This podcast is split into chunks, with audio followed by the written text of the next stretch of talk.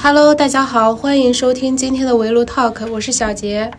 大家好，我是瑶瑶。大家好，我是秋秋。最近又到了金三银四的跳槽季，很多朋友开始寻找更加适合自己的工作，还有一部分人更是直接选择离开了北京。就是每到年终或者是年初这种时间点啊，就会有很多人决定离开，就是北上广这种一线城市。大家身边有没有朋友工作或者生活上有一些变动呢？嗯，我身边有呃朋友会选择离职。然后就是回自己的家乡发展了，对自己有什么触动吗？就是朋友少了，北京的朋友又少了一个。对，就是我，我觉得我前几年的时候，每次一有朋友可能决定回老家，对我的影响还挺大的。然后我也想，就是曾经想过，就是也也也回去。像是我身边就有很多朋友，他们也是回到老家了。然后就想着说放弃北京这边的一切吧，然后回到老家。结果回到老家大概半年多吧，就又回来了。就是这样重就这样的折腾吧，也是挺那个什么。因为北京不是要求还挺严嘛，什么五年社保啊之类的。然后就就是因为他回去了，所以呃他就又要重新开始。其实。离开北京确实是更更好一些，可能对自己来说，就是老家又有亲人啊，又有什么同学之类的。但是离开北京也就，嗯，相当于就是呃，就是呃，放弃了机会吧，感觉。对我也有一个朋友，他也是，就是他也是做做我们这个行业嘛，就是传媒啊或者新媒体这种。正好那年他们公司有变动，然后他就觉得在北京。嗯，也也厌倦了那种奔波劳碌的生活，然后他就选择回到了他老家。然后正好他是大学读的是师范类的嘛，他有教师资格证，回去之后就当了一个小学的英语老师。但是在那边他是没有正式编制的，就是那种可能私立学校的小学老师。过了半年吧，大概半年多，他也是就是觉得没有办法适应下面的生活，后面他还是也是又回到了北京。嗯，其实老家很多人的状态都是，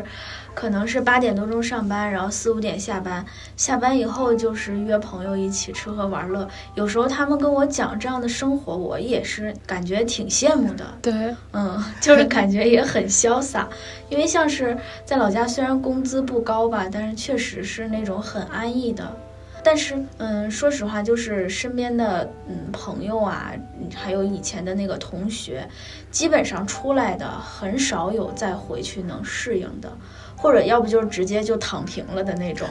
就就是反正我也不不奋斗了，我就是躺平，反正老家给我买套房子，哎，我就我就愿意那样的。哎，你们是就是毕业之后就来北京了吗？还是就是毕业可能过了一两年才来的？我是毕业就来，其实相当于我实习就在北京了，因为那时候我们学校就是有一个规定，就是说如果大四你找到了一个实习机会，那么就可以抵掉你大四这一年的学分，你就可以不用再来上学了。啊，那挺好。对，所以我是相当于大四我就已经出来工作了。我是实习是在天津，领到了那个那个叫毕业证以后，然后来了北京。嗯，我是我也是在北京实习，嗯，就一八年十月份吧，然后来的北京实习，然后一九年六月份毕业，然后之后就一直在北京。像是你们大学是都在北京上的吗？我不是河北，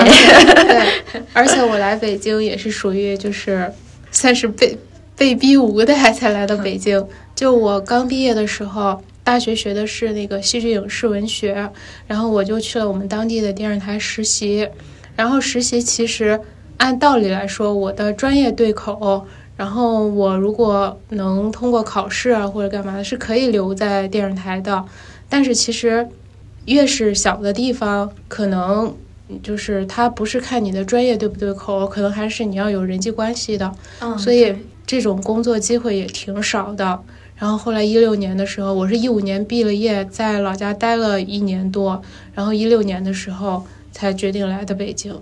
一六年，你俩好像都比我早，我来的时间比较短，三年多一点。对，因为你读研究生了，嗯，岁数比较大。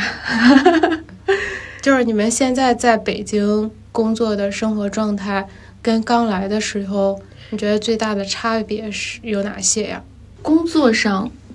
好像就是刚来实习的时候，嗯，每天因为有师傅带嘛，会每天就是被安排什么时间点做什么工作，然后自主性好像差一点。然后现在就是一个阶段，比如一周或者一个月。呃，几个月完成这个任务就可以，自主性，呃，会多一点，因为自己可以安排相对每天的时间。呃，生活上，生活上，我觉得感觉没有刚来时候那么有热情了。就是刚来的时候，好像啊，每个周末都要安排一些呃约会，比如跟朋友去哪儿，计划着玩什么的。现在会减少一些社交。也可能是自己比较亲近的朋友会离开北京吧，然后，而且自己嗯，虽然认识了新朋友，但是会减少这种社交，就觉得还是想自己 周末待会儿，对，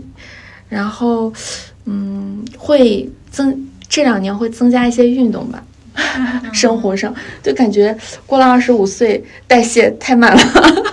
对我也是，我现在就是。我在工作之余一定要有自己的一个生活的空间。就是我才来北京的时候，就是我跟你们说，我才来北京的时候，然后我是去了一个传媒公司实习，然后那个传媒公司是一开始是没有工资的，也不跟我们签合同，但是没有办法，就是因为人家也是带你学习嘛，就是做做做片子啊，做节目之类的。然后我们那会儿是基本上。就是跟着师傅是没有自己的私人空间的，而且我师傅当时他是属于那种，他下午两点钟才来上班，他晚上剪片子，然后他晚上剪片子的时候我必须跟着，这样就到了可能凌晨一两点，然后但是呢我上午又必须去上班，他可以不去。所以我整个的就没有那个，就就感觉一整天二十四小时，除了睡觉的时间之外，就没有私是没有私人的，你去干别人的事、干别的的时间的，好累啊！对，而且周六周日我们那会儿也没有所谓的周六周日，就如果你节目安排在周六周日，或者是有什么工作需要周六周日去干，也是需要去干的。那会儿没有自己就是自己的时间。但是那会儿感觉就是还好，因为就是你觉得出去一天是有学习到新东西的，然后可能慢慢的就工作时间长了之后，如果再像这样的工作状态，就有点接受不了。所以现在的话，就是感觉是需要周六周日有一个自己的私人的时间的。其实感觉 就是大家的那个工作状态都比较像，嗯，就是从那个 刚工作的小白慢慢发展到了那个。嗯，有社会经验的这种，对，应该大家都是这样，就是可能刚刚开始工作吧，就想着什么不在乎那些啊，什么要积累一些经验啊这种。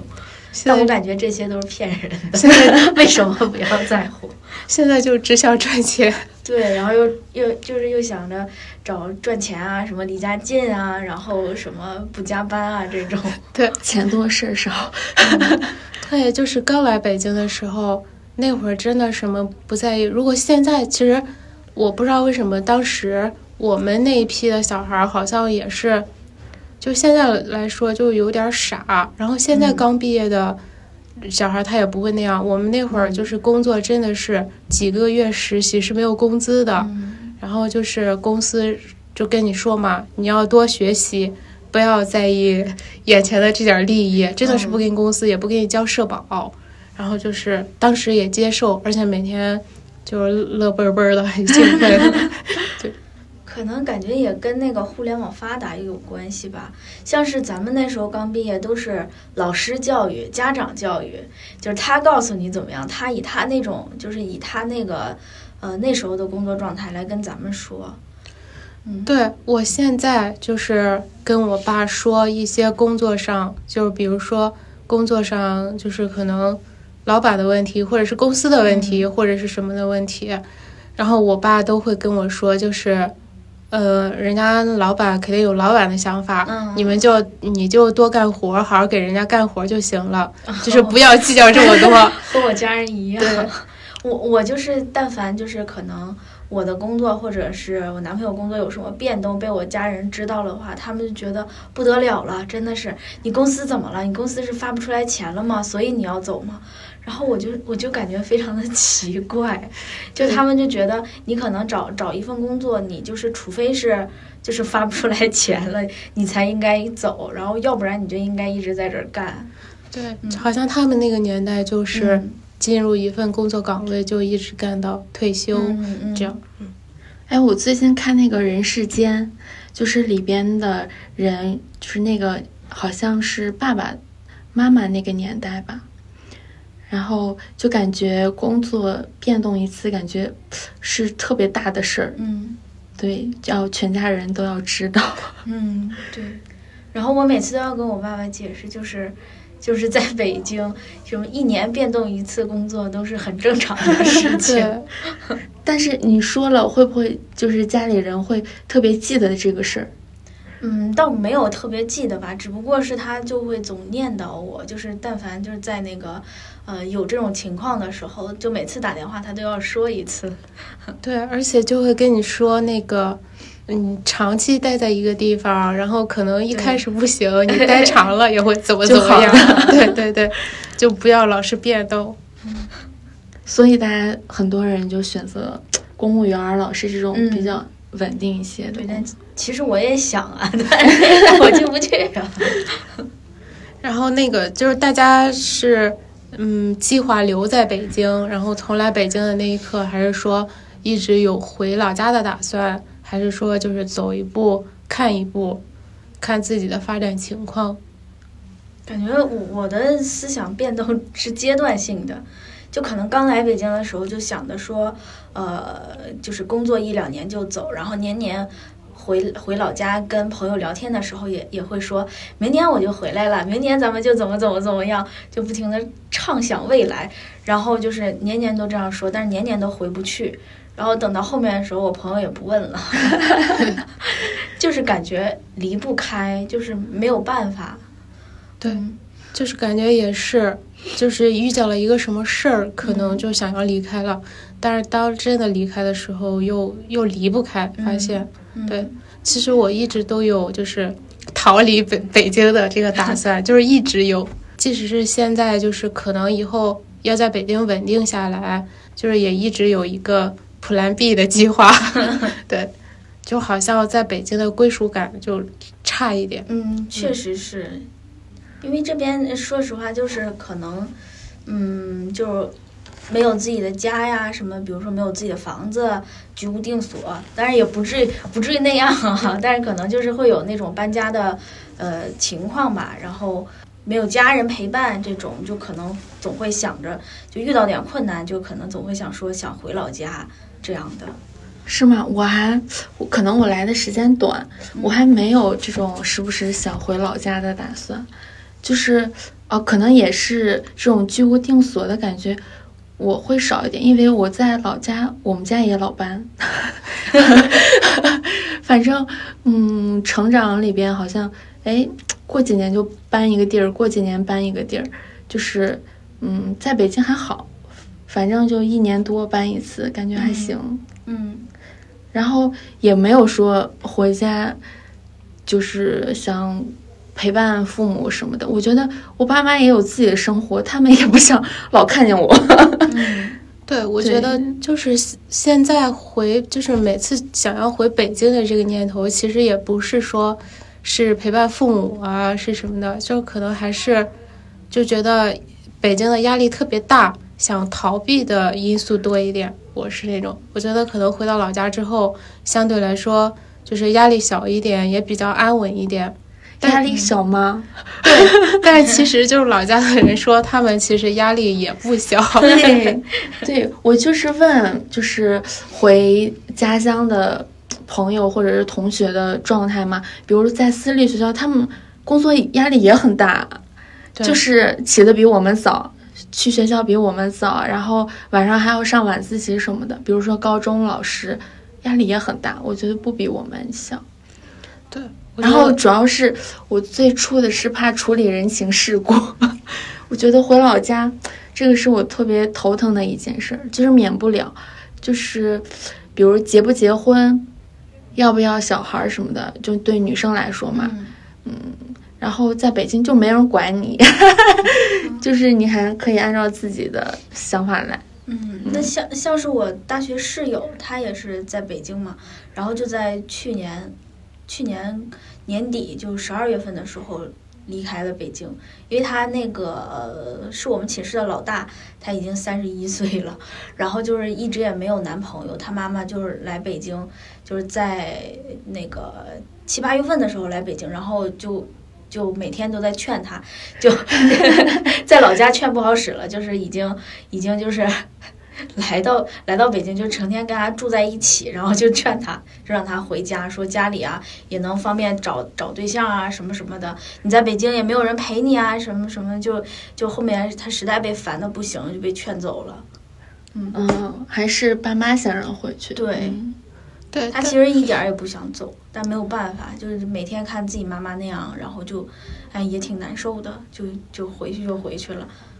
对，但我觉得就是整体上，就不管是在哪儿，就是大家的整体的社会上，就是这些人，就是感觉压力都很大。之前不是还那个，就是有有一个调查。说那个九零后已经成为脱发大军了，然后那个双十一什么的，然后卖的最多的也是那个 生生发膏，对，脱发膏。然后就是大家，哎，咱们是不是都是九零后？嗯。然后那个大家觉得九零后是压力最大的一代吗？我感觉八零九零压力应该都挺大的。我从我身边，就是我觉得我父母的压力比我大，就是我这个年纪，我父母已经结婚。嗯，有小孩了嘛？嗯，就是他们要工作，然后要嗯养家，嗯，就觉得压力很大。我现在我就除了工作上的压力，其他的也没什么压力。然后我结不结婚，父母也不怎么给我压力，就是你放养状态，他们对我是。但是我觉得七零后和八零后，他那会儿就是还有一些的优势，而且那个社会的经济压力还没有那么大。就是包括买房子啊什么还没有那么难，但是到了我们九零后这一代的话，就是感觉买房子是一个非常难的事儿，就特别是在大城市，你想要买房子的话要背几百万的贷款，然后那个在小城市买房子可能也需要父母还有自己就是倾其所有才能买得到一套房子，是通货膨胀太严重了，对。而且那个，我之前看一篇文章说，九零后是二零二一年是第一批毕业的，那会儿正赶上就是实体经济开始出现一些变动，然后出现那个就是就业的前景也没有以前好了，而且九零后面临的那个压榨，就是比如说九九六啊，什么内卷啊，就各种社会压力也会多一点。是感触深的，就是去年。的，嗯，在线教育吧，就是感觉对身边很多人的都是一个冲击吧，就是变化太快了，这种嗯，工作上的不确定性给人带来的焦虑特别大，就是你你觉得这是一个风口，这是一个职业的风口，你是 站在风口上的一只猪，但是说不好，没准是被宰宰割的猪，对。而且那天我就跟一个朋友聊天嘛，然后他就觉得，他说他们那一代，他是大概八零年，然后七零年的尾巴，八零年左右，然后他就说，但是他回忆他们那一代的辛苦，他就说小，他就说你们还好了，他说我们小时候就每天去干活儿，然后去地里那个一袋一袋的麦子棒子就去扛活，特别特别累得慌，然后但是就在他的叙述中，我觉得他。就比较辛苦的地方在于体力上的，但是好像九零后是精神上的压力比较多一点。是，所以这几年患焦虑、抑郁症哈，抑郁症的人就逐年上升吧。而且就是他们说九零后嘛，像韭菜一样永远在被割。说那个我们小的时候就一直上补习班儿，然后等到我们大了，就是该我们的小孩上补习班的时候，又开始有双减的政策。然后那个新东方不是那个有双减政策之后，新东方就想开阔一个别的方向嘛，就说给家长上培训课，就说上课的还是我们，就永远在像韭菜一样在被割。对。家庭教育指导师现在，对，我觉得，嗯，反正不管哪一代吧，就是就是压力是不同的。目前的话，就是大家觉得自己最大的压力是在哪方面呢？我感觉就是赡养老人这方面压力会比较大吧，然后包括可能未来结婚生子啊这种，就是如何如何养四个老人以及一个孩子是。嗯，我现在就是，我其实，在之前就是，比如说一直考虑要不要回老家的，这个就是也是想说，我父母越来越大，我不在他们身边怎么办？然后后面，嗯，慢慢看他们就是其实生活也挺好，嗯，就是也没有那么担心。但是我每年，呃，像。其实这个说到一个比较伤感的话题了，就是可能我之前那个在大学的时候，比如说每次回老家，我爸爸都接我，那他都是每次把我的箱子就就是随手拿过来，就不让我就是搬重的东西嘛，然后就拉着就就带我就是就回家。然后现在的话就十就可能十多年过去了，然后等到我在嗯再在火车站看见他的时候，嗯，我就觉得他。已经很老了，我没有办法再让他帮我拿箱子了。就这一个，就是我也不记得从什么时候开始，好像是从嗯上了工工作可能没几年以后吧。然后我就慢慢就是他在前面拿着我箱子走的时候，我就觉得他怎么脚步变慢了，然后或者是他怎么感觉好像有点吃力了。然后后面我就不再让他拿了。其实我现在就一直在考虑我如何就是。赡养我的父母，我我就比如我在北京工作，他们就有可能或者比如说上了养老院或者怎么样的，我就都不敢想这个问题，我究竟怎么养他们，或者我把他们接到北京，然后这这种我感觉我就特别特别难，都不是说钱的方面，而是说嗯，如何做，就是这个方面的压力比较大。对，而且可能老人他来到北京之后。就是也存在一个适不适应，因为老家的环境，他可以有自己的圈子，还有自己的一些那个朋友啊之类的。可能来到这边之后。他的生活里可能就只只有你了。我我记得我前一段时间看了一个，就相当于说是一个搞笑视频吧，就是 那个标题好像叫什么，就是养老院里的老人就是正在运动吧，就类似一个这个标题。然后那个视频就是是就是可能十多个老人坐在轮椅上，然后。那个轮椅上拴着一个乒乓球，然后他们就拿 球拍在那敲拍那个乒乓球，就是就十十几个老人就一起在那拍乒乓球的那个一个视频，然后我就在看，我最开始在笑笑完之后，我就在想，我爸爸今后爸爸妈妈是不是今后也要去拍那个乒乓球？就是感觉又心酸又对对，我就是这个方面有一些压力，倒不是说北京给我的，而是说就可能。我自己这个这个人生，人生未来的怎么怎么样？这个这个方面吧。对于赡养父母，就是我妈妈去年生病嘛，就忽然就让我感觉好像真的是呃，赡养父母好像那种压力感会突然来来一下，就你不在他身边，然后他忽然生病或者什么，没有人陪。就可能，比如说，呃，现在越来越多的就是在外打工的人，在家里安装监控器，这种，嗯，也也有，或者什么手环儿这种什么的。但这种想一想，其实都是没有办法陪在家家人身边，这种无奈之举吧，相当于，嗯，对。然后那个对安摄像头这个事儿，我之前还在家里提过，然后被我爸非常那个坚决的拒绝了。他说我们这没事儿，就是他说那个。家里的周边的人也多，肯定是没事儿的。对，然后他说按摄像头肯定是不行。你要是不放心，你就多回来看看。就是除了这些，大家就是在北京，就是这么多年有没有特别崩溃的瞬间呢？我没有什么发言权，来时间比较短。我刚来的时候很崩溃，就是那个时候实习，然后有工作，呃，也不太适应，因为要刚接受嘛，然后还要写论文，毕业论文，然后周末时不时的还要回学校处理一些事情，就是来回这样坐坐车回去，然后又来，然后进入新环境，然后身体上会有明显的反应，就是老生病，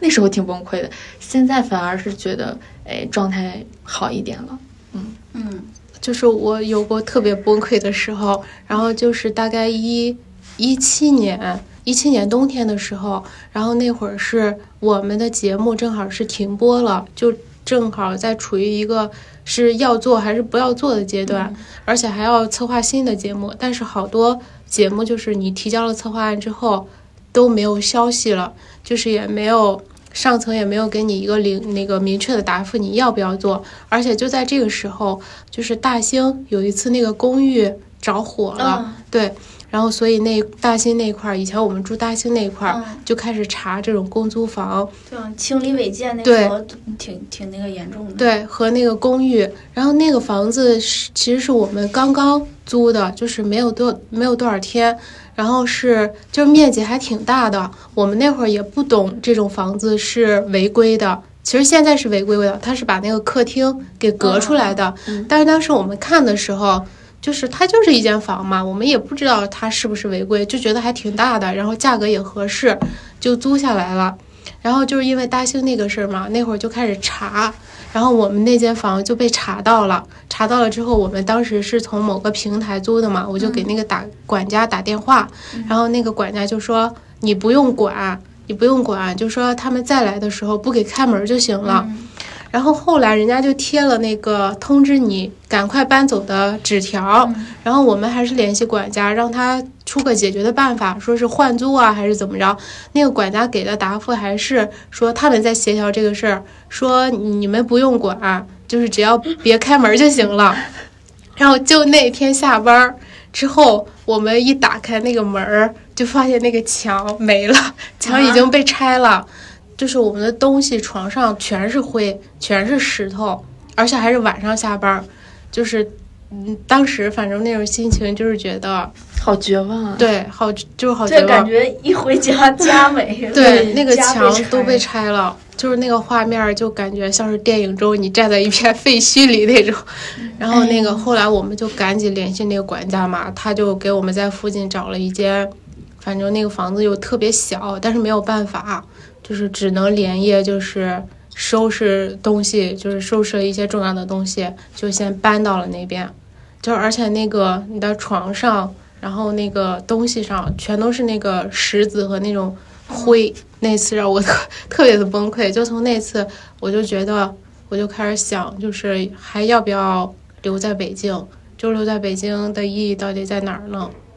就是是是感受特别深的那一次。哦，一七年的时候，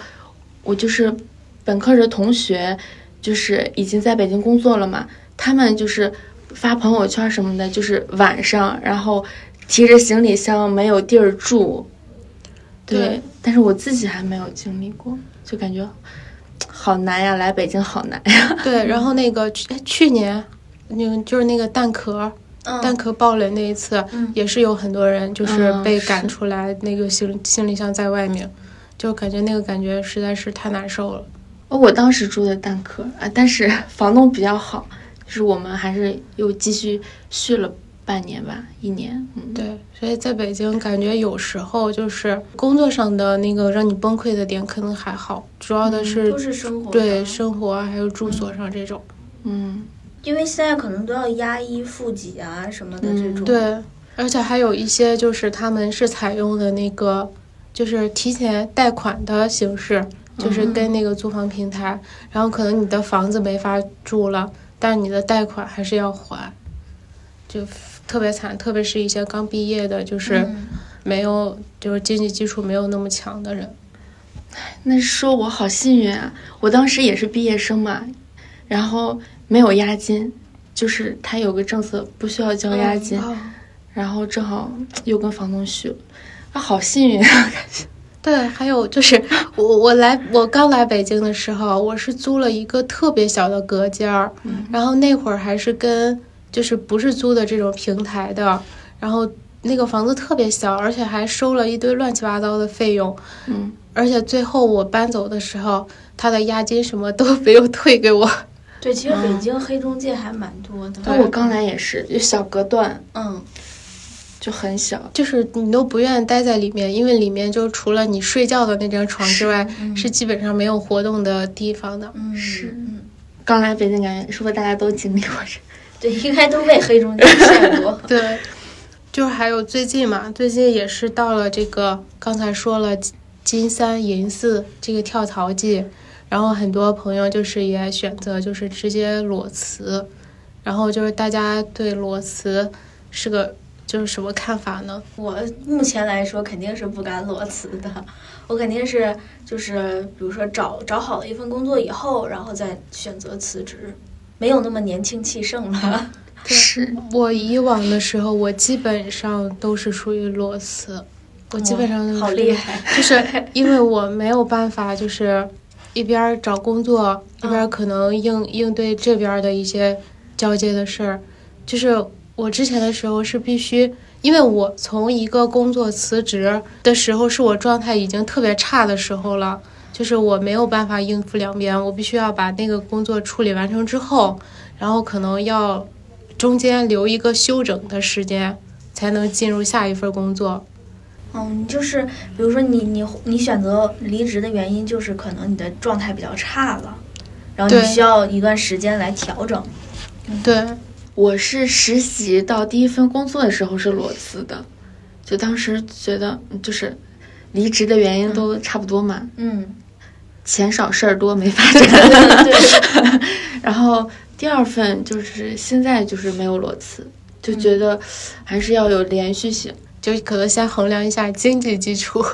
对，对我觉得主要还是，就是我觉得所有的问题都是钱的问题。因为其实就这周吧，这周我朋友刚跟我说，说他想要辞职，然后那个呃想留一段时间，就是出去玩。他说他想看海，说他想就是那个也也是就是上一份工作就可能那个比较糟心，然后他说他想看海，就是抒发一下自己心中的苦闷。然后我就跟他说你不要了，因为 因为现在疫情很严重，你有可能去了之后你就回不来了，有可能会耽误下一份工作这种。对，嗯。但是我觉得看海是就是倒是一个疏解心情的好方法。对，我那会儿也是，就是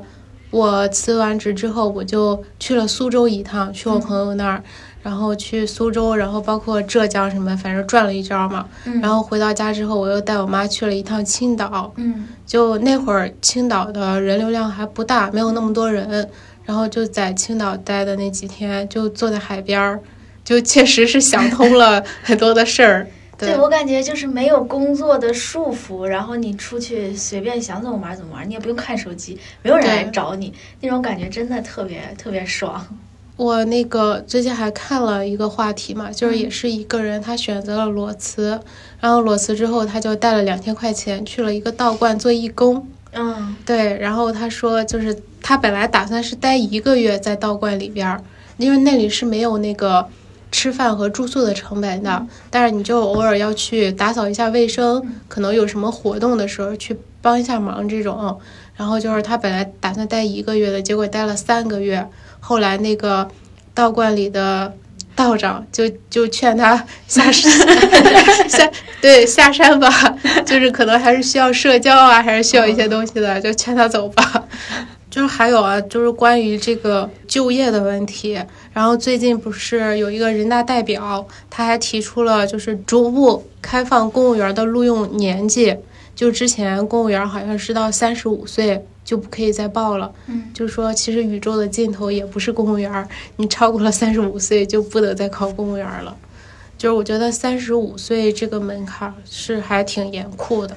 就是大家怎么看待三十五岁这个门槛？然后有没有三十五岁焦虑呢？其实感觉上还好，但是我身边的朋友跟我聊天的时候也都在说，可能，比如说，呃，就是说女生啊，到了三十五岁以后，可能就不要再换工作了，他们是有这样跟我说过。对，嗯，感觉好像，嗯，就好像三十五岁之前你还可以拼，就你想怎么样怎么样。到三十五岁之后，你可能就是要安稳的过下半生了。嗯，对，是我我我会有经常会问自己，我说马上三十了。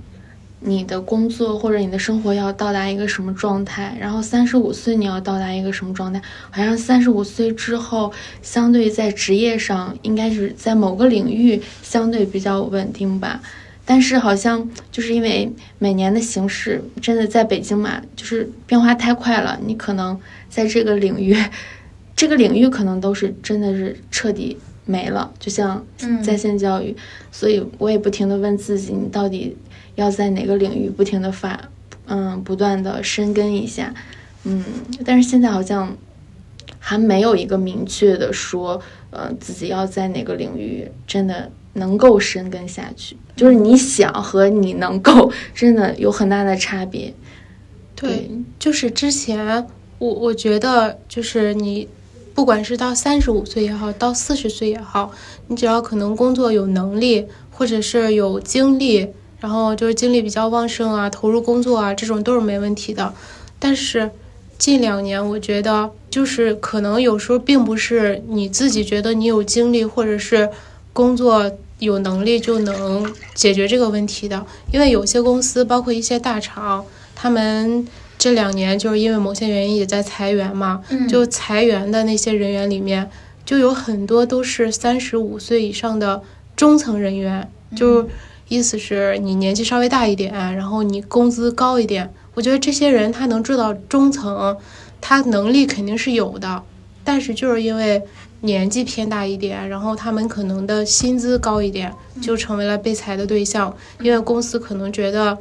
我拿同样的钱可以找一个稍微年纪比较轻的、没有家庭负担的，我可以随时让他待命的这样一个员工。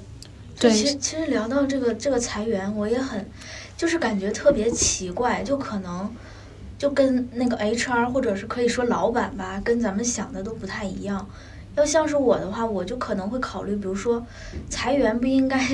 就是把能力最好的，或者是就是看工作能力，然后把能力不行的裁掉嘛。但是好像都不是这样考虑的，而是说我宁可花时间培养你，但我也是选择一个。我也我也会把那些能力好的裁掉，我感觉这个标准就比较奇怪，就我会留下那那些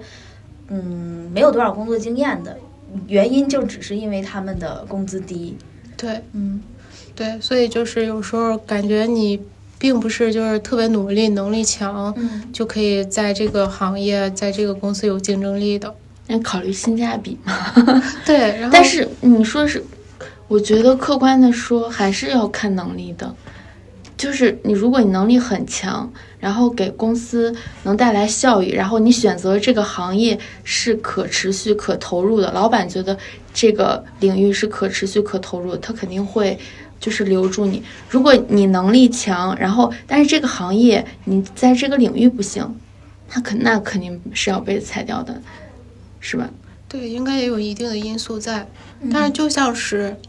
而且提到这个三十五岁，就肯定就是要提一下，就是女性的这个问题嘛。就感觉女生是在工作上好像是一个比较偏弱势的群体。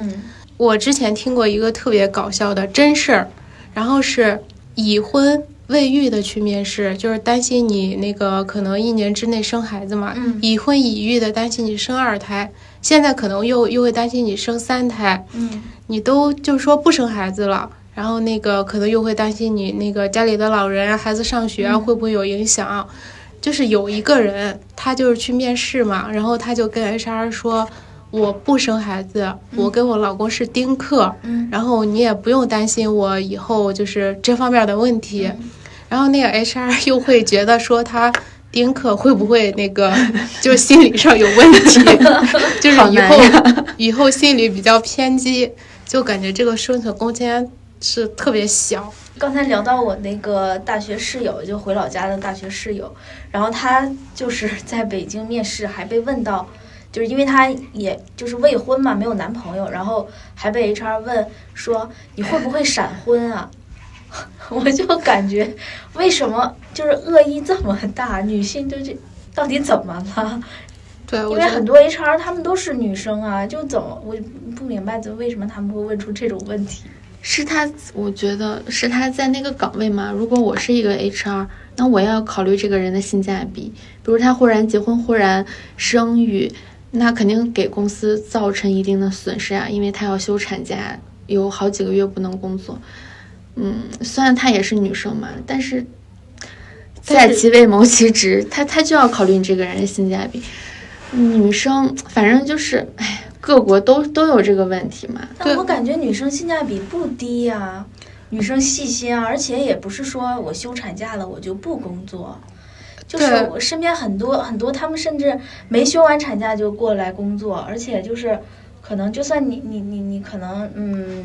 就是要要生孩子了，然后再就是在家休养，你你也不是说你就完全不管工作了。就是各国或者是长期来都有这个问题，但是我就想说，嗯，前段时间看到一个话题嘛，就是我觉得现在时代真的很好，在大城市为什么留在北京？就是你有一个可以和男生平等竞争的机会。但是回到家乡，好像我们的 女生的命题就是生儿育女、相夫教子。但是在大城市，你可以有更多的机会和男生站在同一个起跑线上，做一些自己想做的工作。我觉得，嗯，现在社会已经给自己很好的一个平台了，嗯，但是职业上各个公司对女性的一些歧视或者是什么吧，我觉得。我们自己没有办法解决。嗯，我对我觉得瑶瑶就是整体的内心 还是还是阳光一些的，主要是自己还没有结婚，我觉得可能结婚了也会也会有压力，也会忧愁这方面的问题，是吧？然后就是大家刚才聊到三十五岁嘛，就是大家希望自己三十五岁的时候是一个什么样的状态呢？嗯，就是现在就是。在工作上嘛，嗯，就是知道自己不喜欢做什么工作，但是，嗯，在哪个方面，嗯，深入深耕下去，现在还没有明确。我希望三十五岁的时候，真的能够在某一个领域扎根下去，然后有一定的成绩，然后生活上的状态就希望，嗯，有一段美好的爱情吧，也希望。嗯，但但是就是不凑合嘛，大家都是这个状态，其实就不凑合，然后可以有一个自己美满的家庭。就我希望是，就我比较现实，我希望自己三十五岁的时候就是有车有房，无贷款。对，然后今天我还看到那个说，人家说一个四十岁，就是到四十岁，你什么样就算成功了。就是你没有债务，没有贷款，有一辆车，有一个自己的房，有一定有一份稳定的工作和收入，就已经挺成功的了。不要想着暴富了，这样已经打败了很多人了。对，嗯，好了，那我们这期节目就先聊到这儿。然后大家对于相关的话题，如果有讨论或者是有想法的话，也可以在我们节目下面留言。再见。为寂寞的夜空画上一个月亮把我画在那月亮下面歌唱。为冷清的房子画上一扇大窗再画上一